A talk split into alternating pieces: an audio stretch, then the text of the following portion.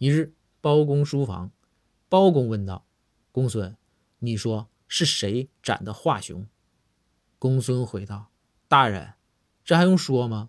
关公，关羽就是关云长，地球人都知道啊。”包公严肃地说道：“别扯了啊，公孙，《三国》里头原文说了，是谁？是温酒，温酒斩华雄吗？”